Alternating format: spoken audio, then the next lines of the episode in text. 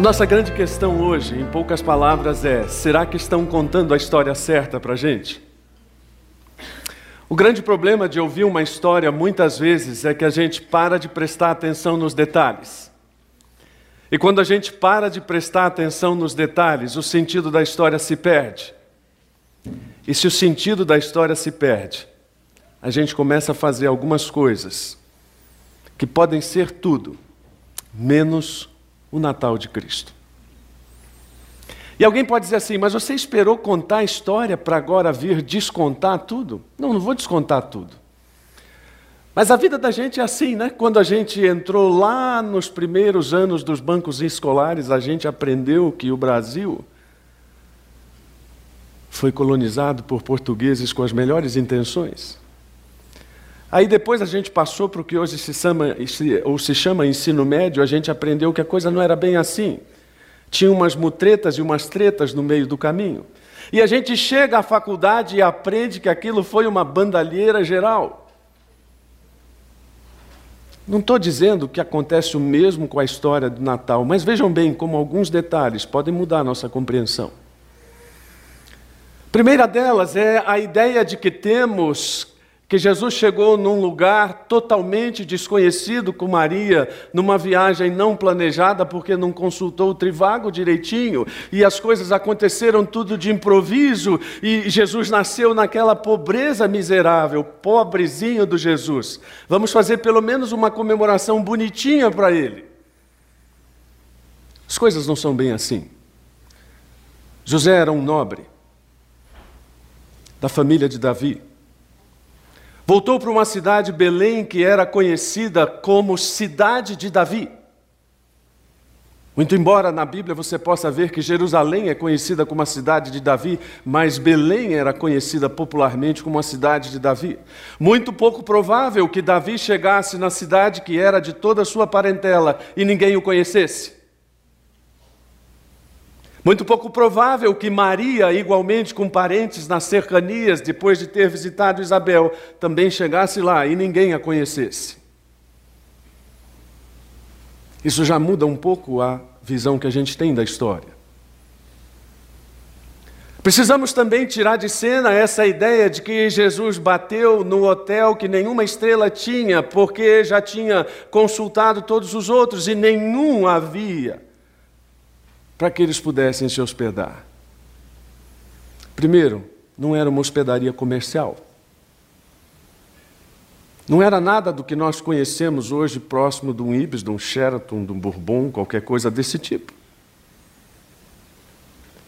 E tudo isso porque alguns entendimentos das palavras da língua original vão mudando o sentido da coisa, e principalmente aquilo que muitas pessoas escreveram ao longo da história, por exemplo, 200 anos depois de Cristo, o chamado proto-evangelho de Tiago, de uma espécie de autor anônimo, romanceou uma boa parte da história de Jesus que chegou até nós hoje. Mas se nós lermos os relatos, especialmente o relato de Lucas, de 1 a 18 do capítulo 2, nós vamos ver que aquilo que está na Bíblia tem um indicativo seguro para entendermos a história de Natal. E a primeira ideia a tirarmos da nossa mente é que Jesus nasceu num ambiente de improviso, onde ninguém o conhecia onde não era esperado, por uma falha de planejamento de José. E para isso nós precisamos entender um pouquinho a arquitetura das casas daquela época. Muitas delas ainda podem ser vistas no Oriente Médio. A maior parte das casas tinha uma parte frontal, destinada à família, uma parte para os animais dentro da casa e uma parte mais ao fundo, chamada de depósitos ou cômodo de hóspedes, onde as pessoas se alojavam, onde as famílias depositavam suas coisas. E prova disso, você deve lembrar, você que conhece um pouquinho a Bíblia, a história de Jefté, quando ele faz um voto pedindo que, se houvesse vitória na sua batalha, a primeira coisa que lhe aparecesse ele dedicaria ao Senhor porque, óbvio, tinha na mente a arquitetura das casas e o que, que ele imaginou? Quando eu chegar em casa, muito provavelmente um dos animais será a primeira coisa que eu vou ver. Lamentavelmente, a primeira coisa que ele viu foi a filha. Isso explica também como é que Jesus dizia para as pessoas: vocês são hipócritas em relação ao sábado, porque não vão tirar os animais. No sábado, tirar os animais de onde? Da casa. Todas as famílias tiravam os animais da casa durante a manhã e então permaneciam o dia inteiro, limpavam a casa, depois à noite eles eram levados para lá. Precisamos tirar de mente a ideia de que Jesus nasceu num lugar onde os animais comiam. Porque isso não corresponde à verdade. Jesus nasceu num lugar que foi preparado para aquele nascimento por uma família que o acolheu. E como não havia lugar no depósito, no quarto da hospedagem, ele foi colocado no lugar da família. Ele foi colocado no melhor lugar que aquela família podia oferecer. Verdadeiramente não era uma família de posses, não era a mansão do governador, não era nem mesmo a casa do governo, mas era o melhor lugar que aquela família tinha a oferecer. Jesus foi envolto em panos, costume do Oriente Médio antigo até hoje em alguns lugares. Jesus foi colocado na cama o que se pode perceber do próprio texto. E Jesus foi acolhido com carinho pela família que o recebeu, entendendo que para o Cristo o melhor deveria ser feito. Puxa, isso desconstrói toda a nossa história. Não, na verdade, isso constrói uma nova história. A história do Cristo que nasce, que encarna completamente e que é recebido de uma forma absoluta maravilhosa, ou de absolutamente maravilhosa, com o melhor. E esse é o grande problema do cristianismo dos nossos dias, é o problema do Natal. O melhor não é dado para Cristo. Não é uma questão de posses, não é uma questão de diferenças econômicas, não é uma questão de contextos ou contextualizações, mas é tão somente aquilo que nós estamos entendendo que é de Deus, entre aspas. E eu sei que todo mundo diz assim: ah, não, mas tudo é de Deus, né? É, sabe o que significa isso na prática? Que nada será de Deus.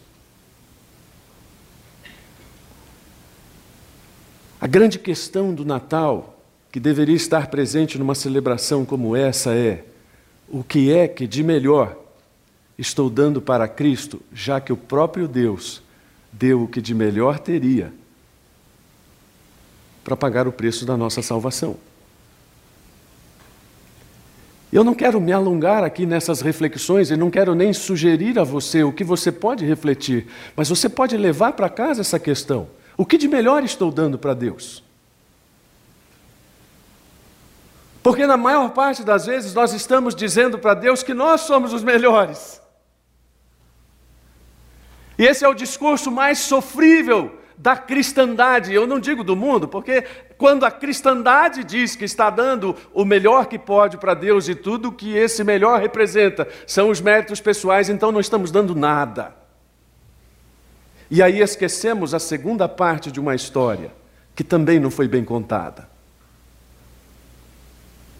Os pastores que recebem a mensagem dos anjos seriam as últimas pessoas para quem qualquer gente na Palestina contaria alguma coisa tão preciosa.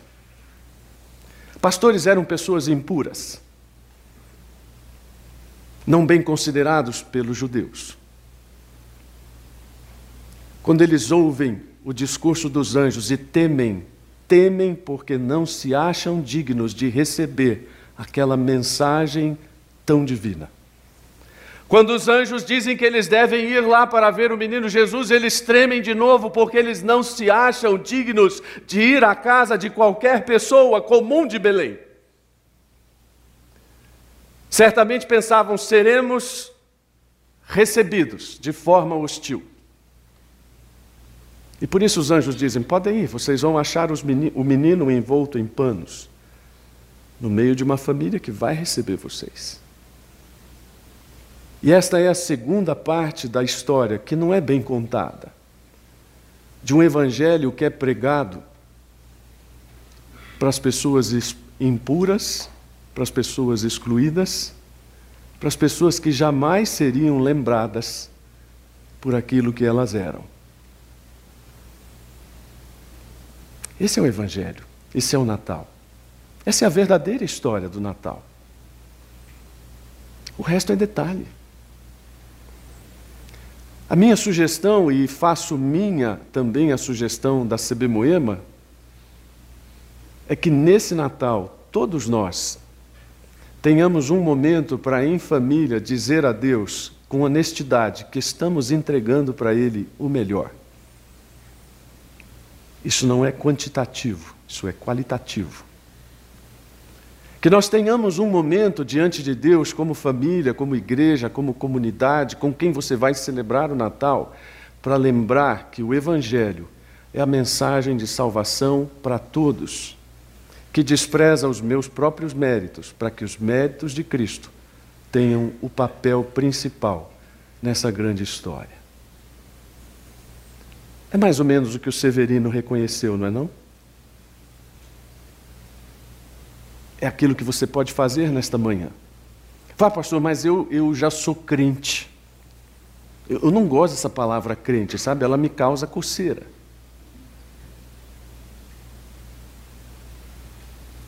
Eu prefiro a palavra discípulo. E como diz John Stott, discípulo radical, melhor ainda. Especialmente porque a palavra radical não é aquilo que você pensa de um sujeito chato, uh, intolerante, mas radical no sentido do que vai à raiz. E a raiz do cristianismo é o sacrifício de Cristo para que fôssemos salvos pela graça. Convido você a baixar sua cabeça e a orarmos juntos agora, pedindo que essa história do Natal faça sentido no nosso coração percebendo os detalhes que muitas vezes são esquecidos. Senhor, muito obrigado, porque de formas tão variadas nós podemos chegar à compreensão de algo bem simples que o Senhor tem revelado: que Jesus veio ao mundo para trazer salvação. Ó Deus, ajuda-nos a pensar que se Deus deu o melhor que tinha para nós, o melhor do que temos deve ser no mínimo, uma oferta de gratidão ao Senhor por causa de Jesus Cristo. Ajuda-nos a lembrar que o Evangelho também foi anunciado para pessoas que jamais seriam consideradas dignas. E quando a gente fala nisso, a gente pensa em todo tipo de gente excluída, menos em nós mesmos. Parece até que não somos indignos. Parece até que já fomos criados, prontos para o Senhor. Nós queremos nesta manhã, humildemente, suplicar que o Natal faça sentido nas nossas vidas, reconhecendo a nossa indignidade e a dignidade de Cristo. Reconhecendo que há muita gente no mundo clamando pela verdade do Evangelho e que compete a nós anunciar e fazê-lo verdadeiro e crível para essas pessoas, por causa da obra do Espírito Santo. Senhor, recebe essa nossa adoração diferente hoje, mas que tem o mesmo sentido de sempre.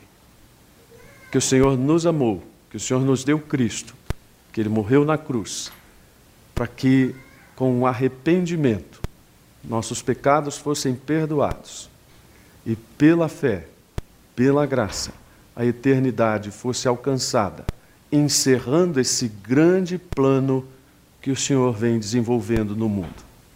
E obrigado por nos ajudar a perceber, ainda que de forma muito tímida, o que o Senhor está fazendo no mundo e ser parte disso. Nosso coração está muito agradecido.